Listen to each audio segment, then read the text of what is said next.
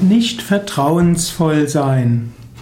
Ist es gut, immer voller Vertrauen zu sein oder ist es besser, öf öfters mal nicht vertrauensvoll zu sein? Diese Frage gilt es immer wieder zu stellen. Das meiste in der menschlichen Gesellschaft funktioniert auf Vertrauen. Wenn man zum Beispiel nicht das Vertrauen hätte, dass man am nächsten Morgen wieder aufwacht, würde man vieles nicht so machen, wie man es macht. Zwar gibt es durchaus immer wieder Menschen, die nicht aufwachen, nachts sterben, aber wir haben ein gewisses Vertrauen, dass wir am nächsten Tag aufwachen.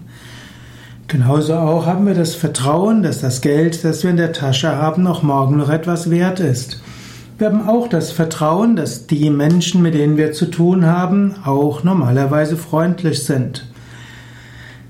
Aber Vertrauen kann immer wieder missbraucht werden. Und so gilt es auch, die Augen offen zu halten. Im Allgemeinen ist es gut, ein Grundvertrauen zu haben, ein Urvertrauen.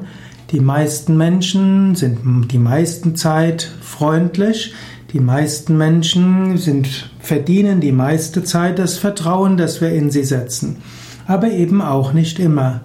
Und so gilt es, ab und zu mal auch bewusst zu sein, ja, das Vertrauen, das wir in die Menschen setzen, wird auch manchmal missbraucht.